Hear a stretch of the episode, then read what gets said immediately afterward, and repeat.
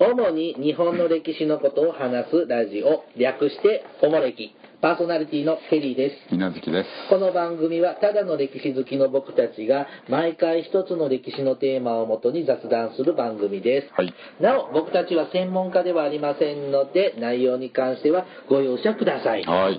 さあ、えっ、と、おもれき第63回ですね。 63。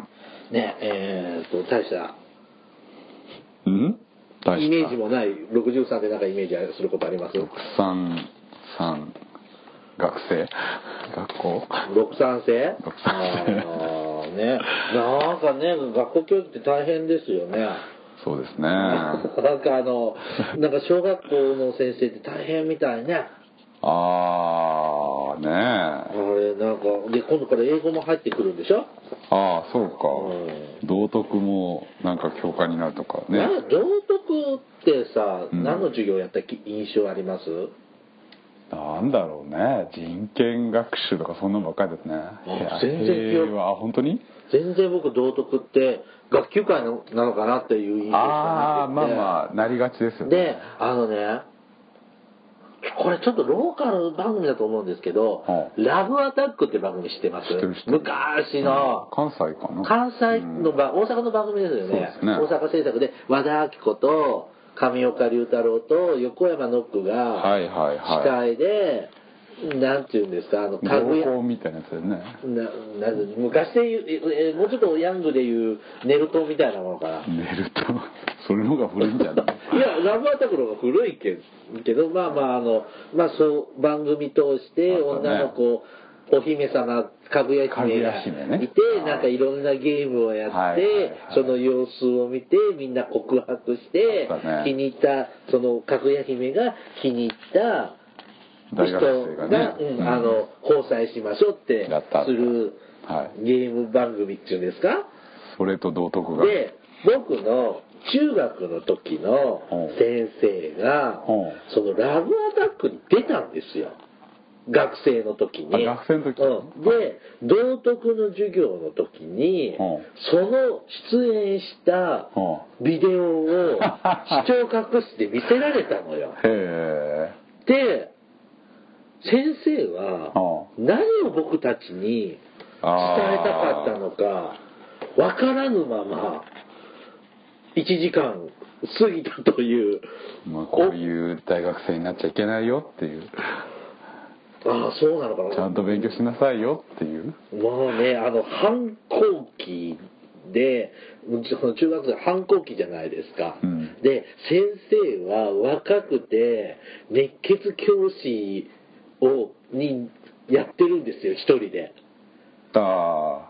で学校の先生としてはがうんうん熱血教師で今思うと一生懸命、うんあの若気の至りもあるんでしょうけども至りというかまあまあむちゃくちゃなことやってて、こっちはもう冷め切ってるんですよクラス全体、はだから先生は一人で燃えてるんですよ一生懸命にねああその温度差いいじゃが激しくってあうんあの頃は好きじゃなかったです ね大人になってああああ一生懸命大人の事情がやってくれたんだな分かったーっああていいじゃないですか今今思いますけどあの頃は先生に申し訳なかったですねねえねえまあそれが青春なんでしょうね、さあえ勝手ー、だな さあえー、っとこ ううん歴史の勉強をしていたり、はいこうまあ歴史のドラマ映画、うんまあ大河ドラマとか見ていると、はい時々しんどくなってくるのが、しんどいうん、あの言語言ああ語はあはあ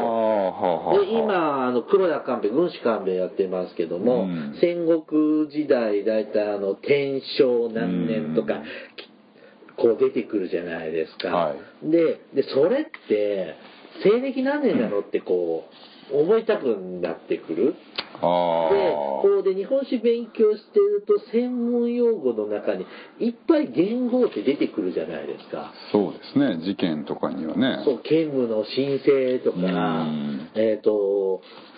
安の駅とかああ原稿うんあのそれ、うん、慶長の駅とかうんね、あの、慶安のお触れ書きとか、そうですねなんかあって、なぜこの言葉はって思うのの中に、こう、それ全部言語なんですよね。そうやねで、こう、まあ、日本史をもう勉強していく中で、こう、言語っていうのはやっぱ、必ず触れなきゃいけないうーんわけでして、はいちょっとそういう言語について今日は、言語うん、あの、勉強してみようかな、うんっていう回にしたいと思います。こ、多いう水無月さん好きな言語あります好きな言語好きな言語なんでしょうね印象深い 昭和昭和うーん僕なんだろうな応仁かな おーなんで応仁の乱ってなんかフレーズよくないですさあさあさあえっ、とこの元号なんですけれども、うんえっ、と日本ではねえっ、と有名な大化大化の改新ですね、大化の頭、あの大化、えーと36代皇徳天皇が、えーと即位した時から使われるようになって、はいえーと全部で、えーと今は平成ですよね、今平えーとこれまでにね、247成へえあります。で、えーっと、奈良時代、奈良時代じゃなくて、あの、大砲ですね。大法律大砲律令の大砲、うんあそこから、えーっと、必ずずーっと、ああのあ抜け目なそうでく、すねえ古代ーっはと使われています。入れですねで、えー、とこの元号なんですけども247もありますから、うんえー、と大体ね5年に一度間隔でほう使われてきたとうんいうふうになってます。ちょっと明治以降はルールが違うので、そうですねあのまた後で触れますけれども、うんえっ、と違いますが、えっ、とまあその対価が使われる対価っていう言語がついてから今日までをまあ247で割ると。大体5年ぐらいと32いうことなんです。で、あのーなんで、あの、この言語っていうのが、こう、めんどくさいな、よくわかんないなって思うのかっていうと、その、うん明治、大正、昭和、平成ってのは、うん何十年、まあ、ちょっと大正短かったけども、うんな何十年も使われてるじゃないですか。はいだけど、昔ってほら、やっぱこれも言って、今言ったように5年に1回間隔でうん単純に変わってるので、うんコロコロ変わってて、これが、この言語がいつなのか、いまいちついてきてないんですよね。ついていけないんですよね。ああうん、で、えっ、と、 ちょっと、で、こう大体、 あの、数年ごとに変わってるんですが、うんえっ、と、江戸時代以以前ですね、江戸より前うん明治より前ですね、うんの元号で、えっ、と、20年以上続いた元号っていうのが、ああ一つの言語がうんうん9つしかないんですよ。へえ古い順から紹介しますね。ほう天平。ああ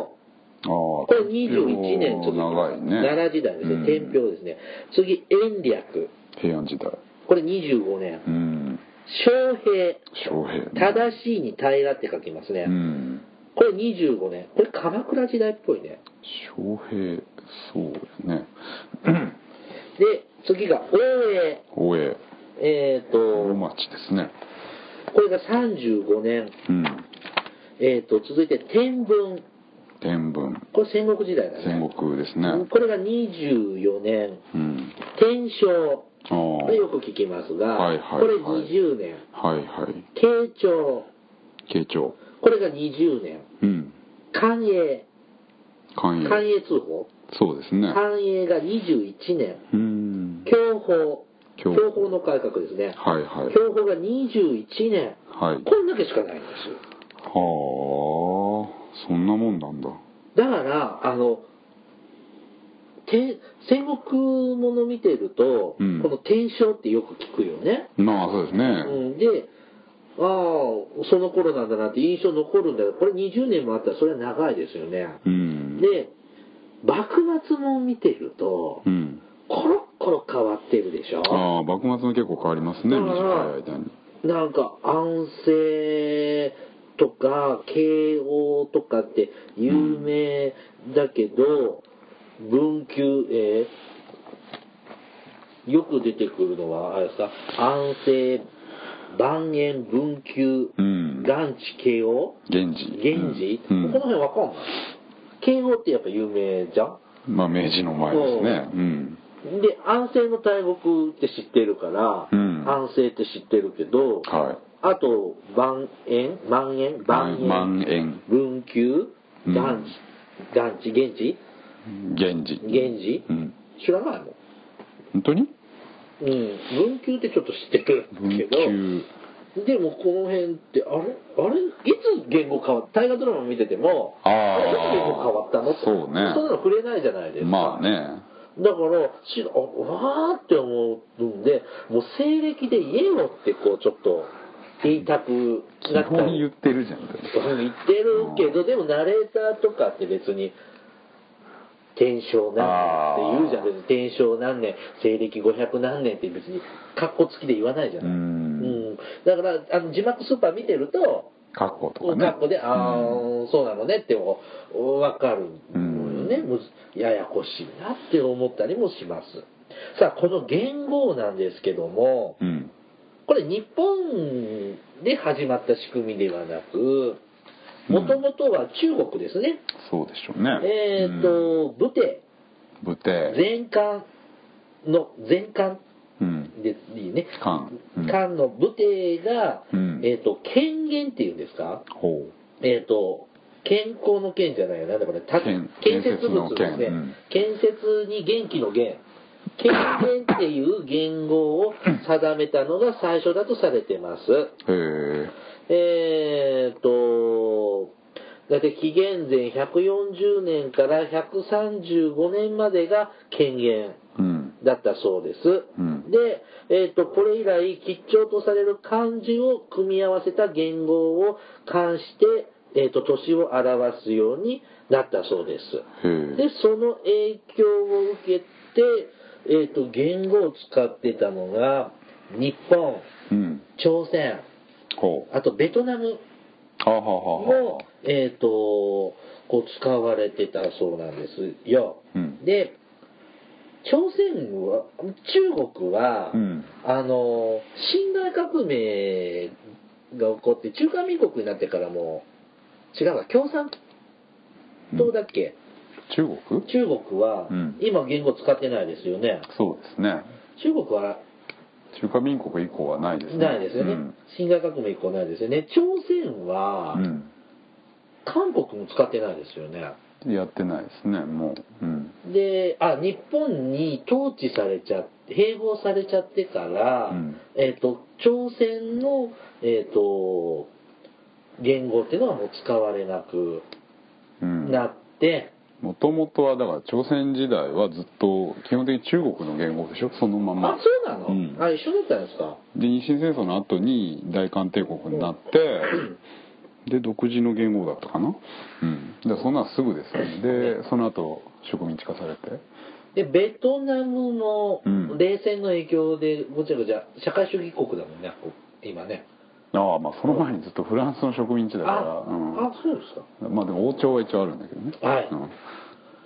そうですね。で、こう日本でもね、うんまあだからいろんな、まあ、いくつかの国で言語って使われてて、んあの、だからダブってるんですよ。だから外国外国でも。例ええば、大法律令の大法ね。ばほうこれは中国の領の国と、へえ南下南の韓うんでも、えっ、と、領の国、えっ、と、ご550年から551年。両方は古いね、うん、で、南韓は958年から971年。ああそうなんだ使われてたり、はいはいえっ、と、なんか、何えっ、と、大正も、大正、うん昭和の大正ううんん、とかもそうなんです。例えば明、明治もは、あはあはあ明治も、これなんていう国、代理代理っていう国なの、?990 年頃、明治って使われてたり、へえ大正はね、ベトナムで、うんえー、と1530年から40年まで大正って使われてたりうん結構ダブってるんですよねあああね明治もダブってんだねということですね。で、うんえっ、と、日本に話戻します。うんさあ、えっ、と、日本ね、言語、ちょっと南北朝の時は2つ存在してましたが、うんえっ、と、まあ、300近くある、300だっけ ?200 いくつだったらね。 247 247個ありますが、うんさあ、この、まあ、言語を使えるようになって、およそ1300年、400年はい経ってますが、うんこの中で一番多く使われてる漢字は何でしょうか天でしょ天天はね第2位ですねあそはい、うじゃあ大か第大きい中字大きい大きいはね入ってない入ってますけどえっ、とねごめん、えー、と天はね27回使われててほう大はね6回大は6回、はいなんだろうじゃあうーん正しい小正しいはね19回えー、なんだろう文化文文文文化の文文文文もね19回あそう、うん平平ら平ら平平ら12回使われてますねだもう一個だけ「地」明治の字収めるですか収めるこれ21回いいとこ来てますがでそれあ3位、 3位ですねあそうあら出ないななんだろもうういいあ A か長いはい正解そうやな29回ですあねあ永遠の A ですねはいはいはいえっ、とベストス AA 元元旦のあの元あ元号の元ね元気の元ね、が27回、えっ、と、天が27回、明治の字が21回、はあえっ、と、大仁の乱の王おう20回、はい、おう正しい、長い、うん文、あと、和、和和ですね、これが平和の和19回、ほうう安い、安の字ですね安、 17回、ーんあと、円、あの、伸びる、あー暦ですねはいはいはい。はいあと、こういう歴ね円略ですね、これね。うんおのおの16回へとえ使われてます。で、えーっと、そうですね。何えーっと、で、まあ、まあまあ、まあ、やめとこう。まあ、こういうふうですね。で、そもそもこの元号っていうのは、うんどこから、えーっと、引っ張り出してきてるほう言葉なのかとはいいうとですね、うんまあえーっとこう大体あれだよね中国の古典だよね古典漢石古典で、うんえーっとね引っ張り出されたこう書物っていうのかなはいはいはいはの、えーっとよく使われてるのが「少書」うんうんえーっと「なお」って書く「なお」に「書く」って書いてうんほう「少書」「書経」っていうそうですね諸教収益、うんあの州の国の州ですね、はいにはいあの占いの駅ですね駅はい駅経っていうそうですね駅経はいうん五感書うん門前うん文章の文に選ぶと書いて門前うん漢書はい漢の国の歴史書ですねうん新書新はこれは何の新って言えばわかるどれですかああなんだっけあまねくあの、新平ちゃんの 新普通の「負の上がないやつえ普通の普通のちょんちょんがないうんシーンですね。真調べてください。はいあと、苦闘所、九、九の字にあの、隋唐の唐ですね。うん遣唐使の唐の本ですねうん。死教、えっ、死と教、シーカー、あの、はいはいはいの死にお経の経ですねうん。四季、式有名ですね。歴史書ねはい。うんえっ、と、芸門類上、うん芸術の芸にほ文章の文うほに類上と。うほ書くこのこの辺からよく、えー、と引っ張り出されてるううんみたいですはいはいですねはいでえっ、とまあまあごちゃごちゃありまして、まあ、最初にこううん使われたのがえっと大化うんでですね、えっ、と、645年からうん650年まで。うんで、えっ、と、その次に使われたのが、白地。白地白地ですね。うんなんていうのかな、白い生地生地かなうんそうかうん、だと思います。うんえーっと、これ、えーっとね、ちょっともう一回戻るね。うんえーっと、ちょっと待ってください。何資料をちょっと戻して大化はですね、はあえーっと、どこから出展したかはよくわかりません。わからんはい。うんで、えっ、と、白地ですね。うんえっ、と、これも出店はないんです。うんで、えっ、と、今の山口県西部、あなたの国の国司が、はあえっ、と、白い生地をうん献上したことで、えっ、と、そこから、えっ、と、白地って言語をつけたそうです。650年から650、654年。はあはあはあで、次が首長。主張えっ、と、あの、朱色の朱だね。うんバーミリオンの朱に鳥。鳥赤身鳥ですね。うんえっ、と、これも出典はよく分かってなくって、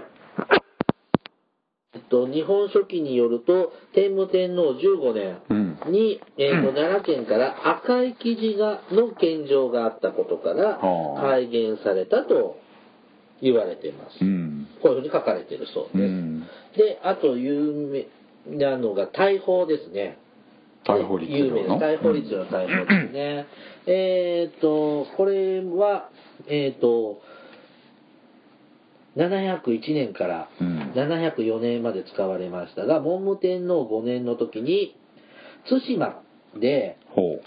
なんか、対馬から金が献上されたんだって、うへえそんで改元したそうです。うんあと、どうだろう。次がね、言い出すと気になるんだけど、慶雲。慶雲。それは、それ星雲だはい。ねえっ、と、704年から708年ですね。えっ、と、備前の国が、うんえっ、と、神の馬、神馬を献じ、ほえっ、と、西老城ううん何西老城っあれだて。建ね物の上代理の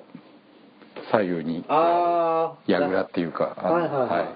い。の、慶雲が現れたことにより、はいうん改改元したそうです。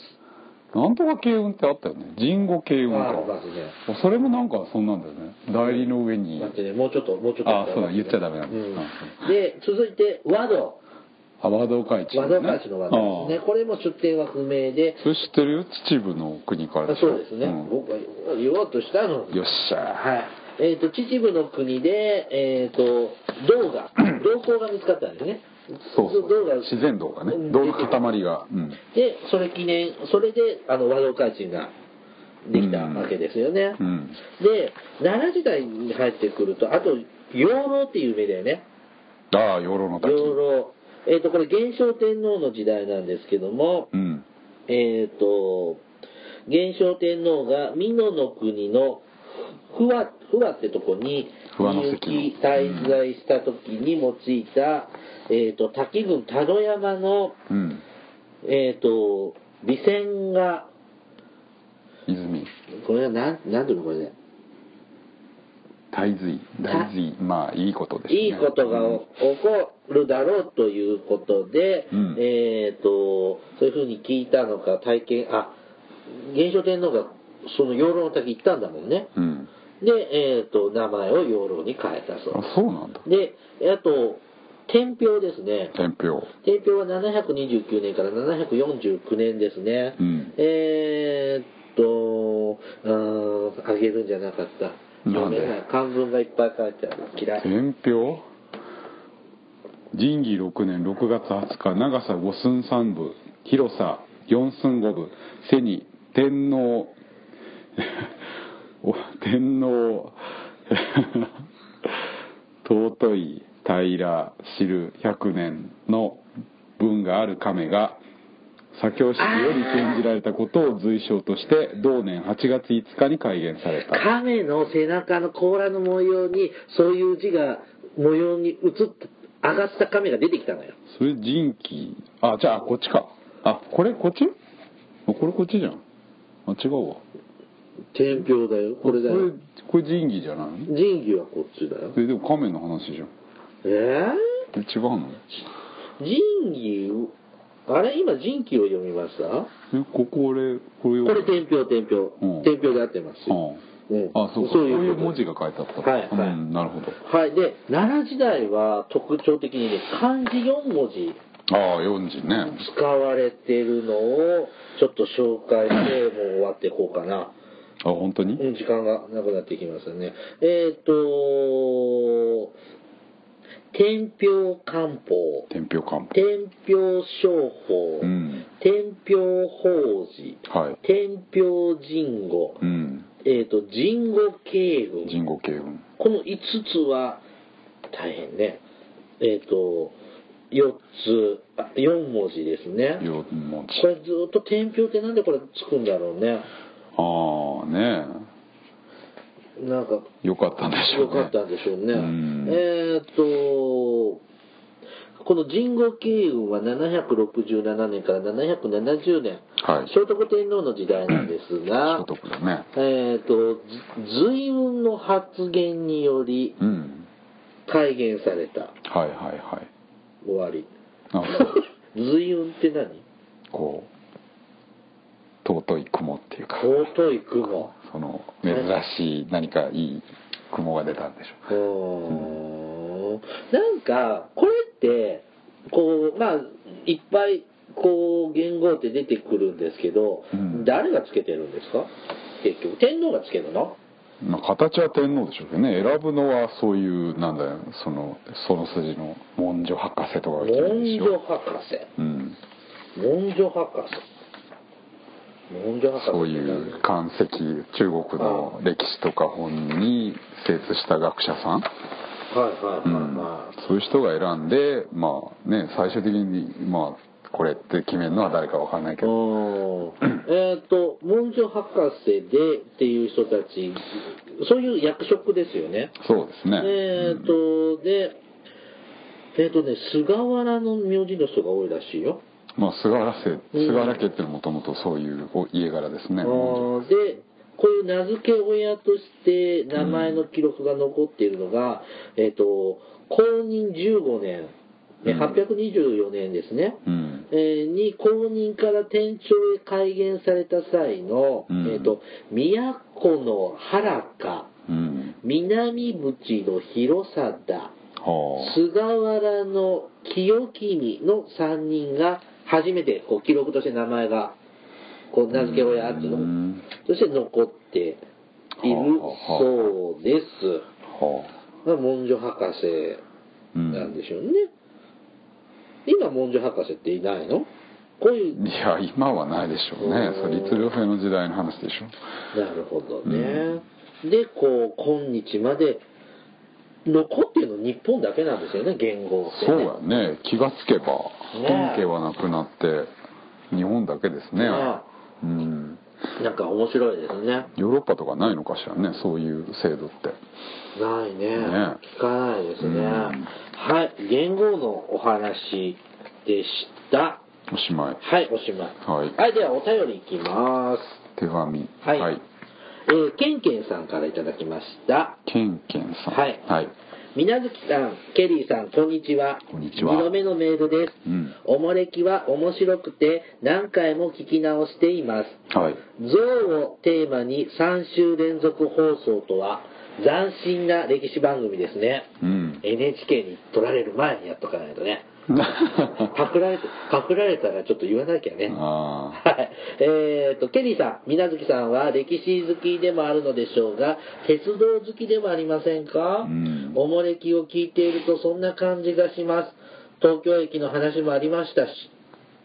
横浜駅の場所の変遷はご存知ですか、うん今の桜木町駅の場所にあった昔の横浜駅が利便性を求めてちょこちょこ北に移動する経緯は面白いですよ、ーうん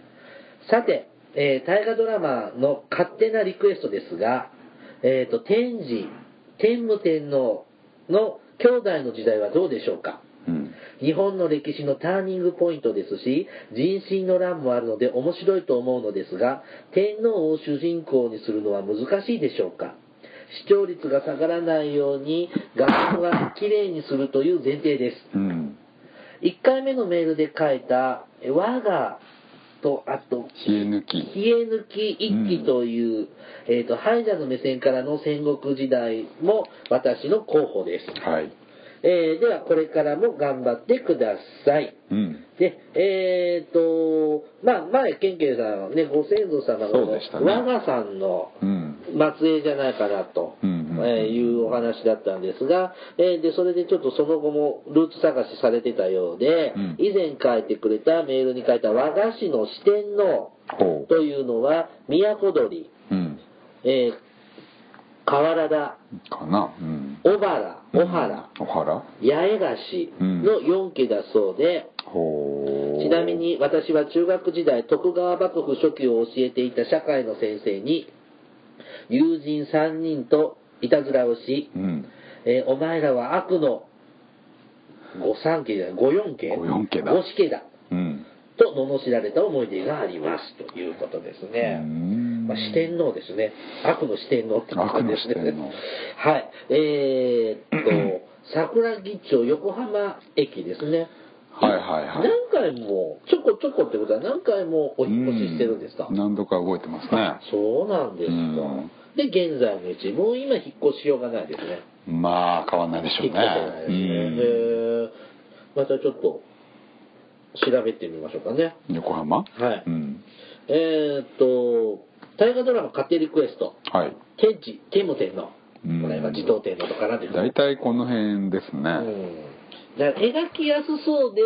まあまあそれ扱なってりくれにないのねはなんでっていうなんかのがあるんでしょうねあと「我が冷え抜き一揆」はいはいを扱った、前教えていただいたうねんうん戦国時代ものをやってくれと、うんう んこれだけじゃちょっとうん1年は持たなそうです けどはあまあなんか絡んでまあねもらえたらいいね東北ものね東北ね戦国の東北とかならまあ一個いけそうですねねうなんかもっとその辺と絡めてちょっとうんケンケンさん妄想してください、うんはいありがとうございましあたりがとうございます続いて武蔵さんはあいきまはすねはい、いつも楽しく聞いていますあはい通勤時間が長く歴史ものを読んでいますうん最近吉川英治の宮本武蔵を青空文庫で読みましたはい。 iPad で読んでいます、うん昔の仮名遣いや言い回しで誤色も誤色と思うこともありますが私の知識が未熟であるためかもしれません原本がないので確かめようがありません、うん長編ですが一気に読んでしまいました武蔵自体は実在の人物ですが小説は巌流島の戦いで終わってしまいますうん。武蔵のその後という企画はどうでしょうか、ほうほう。えー番組は、えー、と通勤電車の中で iPad で聞いています、うん専門家ではありませんがと断っていますが皆月さんはかなりの専門家ではないかとお見受けしますうん。さて56回の放送ですが皆月さんの声がとても小さく聞きづら聞き取りづらかったことをお知らせしておきます放送の品質向上につなげていただければ幸いですといただきましたははい。い。えーっと、吉川英治、うん宮本武蔵ですね。これ青空文庫ってのはあれですか著作権フー。リーで、本、あの、電子図書みたいな。うん、になってて、はいあの、著作権フリーなんで、ボランティアで、はあはあはあパソコンに打ち込んでくれてほう、デジタル化したのをパソコンとかで、誰でも読めるんですよ。無料で読めるでうん今こう、スマートフォンとか、うんタブレット端末とかで、はいこう、本みたいに、うんあの、電子書籍みたいに、あ、こっちの僕 iPhone には入れてないや。うんあの、読むように、してくれるアプリケーションがあって、なるほどで、電車で読めるんですよ。はいはいはいはい僕もいろいろハマってた時は読んでたんですけれども、なんかね、あの、この間見たのは、坂本龍馬の手紙とか、ああそういう古文書みたいなのもうあ,、へーありますよ。うん。だし、あの、夏目漱石とか、誰があげてもいいわけ自分の小説とかでもいいわけあの、著作権取ら取るつもりがなかったらあそう逆にかんあそういうことかもうなるほど OK ですよへ。えあの、皆月さん、ガラケーだもんね。そうよねだから、読めないのかな。よでも、 iPad なんだあっけ iPod Touch？持ってるよあ、それでもいけると。それいけるでしょうんうん。うんあの、無料のアプリもあるから、有料の方がちょっとうんいいけど、まあ、た試してみてください。はいで、えー武蔵のその巌流島の後ですね、ああとあの、大河ドラマの武蔵のさ、巌流島の後、うんひどかったね。武蔵のなやつんってなんだかっ、け武蔵のなんか、なんつうの、なんか、あの人のやつエビエビエビゾウさんのやつ團十郎だっけああの人がさ、やってて、はいで、あの、巌流島の後、なんか、ん関西かどっかで自分の開拓村作って、なんかあ平和に暮らしてて、あで、なんだっけ、大阪の寺大阪の陣、うん、に大阪このう行って、うんなんか、真田幸村とかと一緒に戦ったりはあはあするというラストだったんだよね。あーで、最終回で五輪の昇格君だったかなは。あはあはあはあはなんじゃこりゃって思って見た思い出がありますけども、でその後ってどうしてたんでしょうね僕もあの大河ドラマのはちょっと嘘っぽい熊本かなんかに行ったんじゃないのあそうなんですか、細川家の家臣かなんかになったんじゃなかったっえけ、ーまたちょっと機会があればうん武蔵まあ人気歴史上の人物でもなかなか人気者ですからね武蔵宮本武蔵を漫画とかうねうんん、バカボンとかそうかバカボンド、ううんん、ねまたちょっとネタとしてちょっと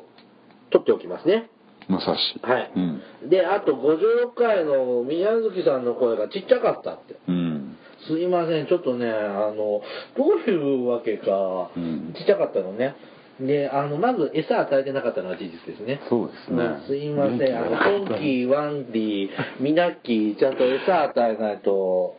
ダメでしたねそうですねはいちょっと気をつけますはいすいません、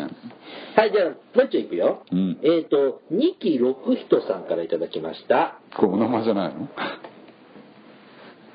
いや、違うと思う。ペンネームなのうんあそうなんですかこんな、こんな名前つけますいやわかんないじゃんあ、本名だったらごめんなさい。はいはじめまして、えっ、と、現在、後追いでバックナンバーを聞いています。お二方には古い話だったら申し訳ありませんが、うんお城と桜の話題を聞いて、いて、えいても立ってもいても立ってもいられず、メールを送,、る無礼をお許しください。うん全然私は生まれも育ちも京都市内ですが、おう小さいながら現存天守閣で満開の桜の名所は香川の丸亀市にある丸亀城を置いて他にないと自負していますうん関西のお城好きには行っておくべきお城ですがここが本当にたまらないのは地元の人がさも当たり前のようにそこに集まる公園のような様と、うん城としては小さくてもその佇まいを誇らしげに立ち尽くすお城のコントラストが地域において地域に置いてのお置い城と置いてのお城と文化財として、うんそこにあるものをうん包含する包含する感情を喚起します、うん私の住む京都市伏見区醍醐にはない醍醐にはない郷愁が心にしみる名城と言わせてください、ほう筆舌にうんぬんは見て、見てからしかお伝えできないのでお断りして、できれば歴訪の際、あ歴訪の際、頭の片隅に置いていただければと思う次第です。へえ現在、えー、つい現在、今現在追いかけていますが、お二方のお目にかかれれば幸いです。はいマイペースな配信でもいいです。自由な語らいの中にいるような気分になれるこのラジオが大好きです。とあ、いりがただとうきましごたざ。いますえーと、お城と桜は随分前に、やりました喋りましたが今年の春ですよね春か5月お城の会やった時かな。なんかその前後くらいで喋ったあ気があって、はいみなずきさんは桜とお城といえば鳥取城えーなんて言ったっけ 弘前でしょあそうか弘前であケリーさんは名古屋城ーがあーうんそうか綺麗だったのでですが、えー、とニキさんは 丸亀城僕ちなみに2週前に行ったんですよまた四国行ったのうん何そんなえ今年3回目 ?4 回目もっと行ってるね何あんの四国に楽しいじゃえんおうどんうどん食ったり えああ丸亀すごい綺麗でしたようーんまで丸亀製麺食べるのなん でだよそこにあんじゃんえー、何何みなずきさん四国マニア四国マニアです僕えーうん知らなかったそうそうそ高知に行きたいうなあ行こうよ広め市場行ってああ朝から飲めるじゃん、ねあそこねなかなか独特な雰囲気だけどね好きだけどねななんかね行ったことあ行ってんじゃん一緒に行ってはないよね一緒じゃないけど、うん、高知は行ったよね広め行ったって言ってたよね、うん広め好き朝から飲めるから好き記者で行かないとねうんそうですねちょっと遠いんだよねそうそうねえっ、と丸亀城ね京都の方なんだけど丸亀がうんすごい思い出が終わりなんですねえ大悟って伏見区なのだいぶはギリ伏見ですねおーなんかすごい山のような山手のようなな山のとこですもんね東山の向こうですね東ね、うんああそこ伏見区になるんですかそうそうそう、へー山科区の下の方にちょっとだけあのー、京都市にはお城って二条城しかないのうんまあそうですね城郭としてはそうでし天ょう守ね閣のあるお城ってないよね天守閣はないねね一応二条城も天守の台は残ってますけどねああったの昔あったのかな雷で燃えたとか書いてあったわへーうん京都は京都でやっぱ桜と合うじゃないああまあ桜の名所ねたくさんありますよねどこがあるの御所京都御所御所もまあそうですしね嵐山丸山公園丸山公園って何祇園の八坂神社の裏手あああああああにあるあがまあ一番有名な花見のスポットですね京都のいいねなんか京都京都住んでる人っていいねなんかいっぱいなんかほらほらって言ったらいっぱい名所あるってねでも桜はまあどこでもそれなりにあるじゃないですか見れるところはまあねそうですけどねうんねうんまだ半年先ですね花見は桜はね、 まあとりあえずもみじ狩りが先ですねうんもうおすままだか今ねちょうど今街に降りてきてますねだんだん降りてきた感じですねそうかはい、うんねまた寒くなりますねはいはいお便りありがとうございましたありがとうございますはい、おもれきではリスナーの皆様からお便りを募集しています。お便りテーマがあります。大河ドラマの思い出、感想、あと勝手にリクエスト、こんなんしてもらって、して作ってよって勝手に言ってください。はいあと大河ドラマ、朝ドラの誘致活動情報。ああそうそうを募集してあります。うん他にもいろいろ、えー、とテーマがありますが、えー、と詳細はおもれきのブログをご覧ください。はいえーまた、おもれき配信50回記念の缶バッジをプレゼントしております。はいバッジ希望の方は、えー、と番組の感想と合わせてバッジ希望と書いてお便りをください。はいお便りは E メールまたは Twitter のダイレクトメールでお送りください、えーメールアドレスはおもれき2013アットマーク Gmail.com Twitter のユーザー ID はおもれき2013ですはいはいそれではまた次回ポッドキャストでお会いしましょうさようならさよなら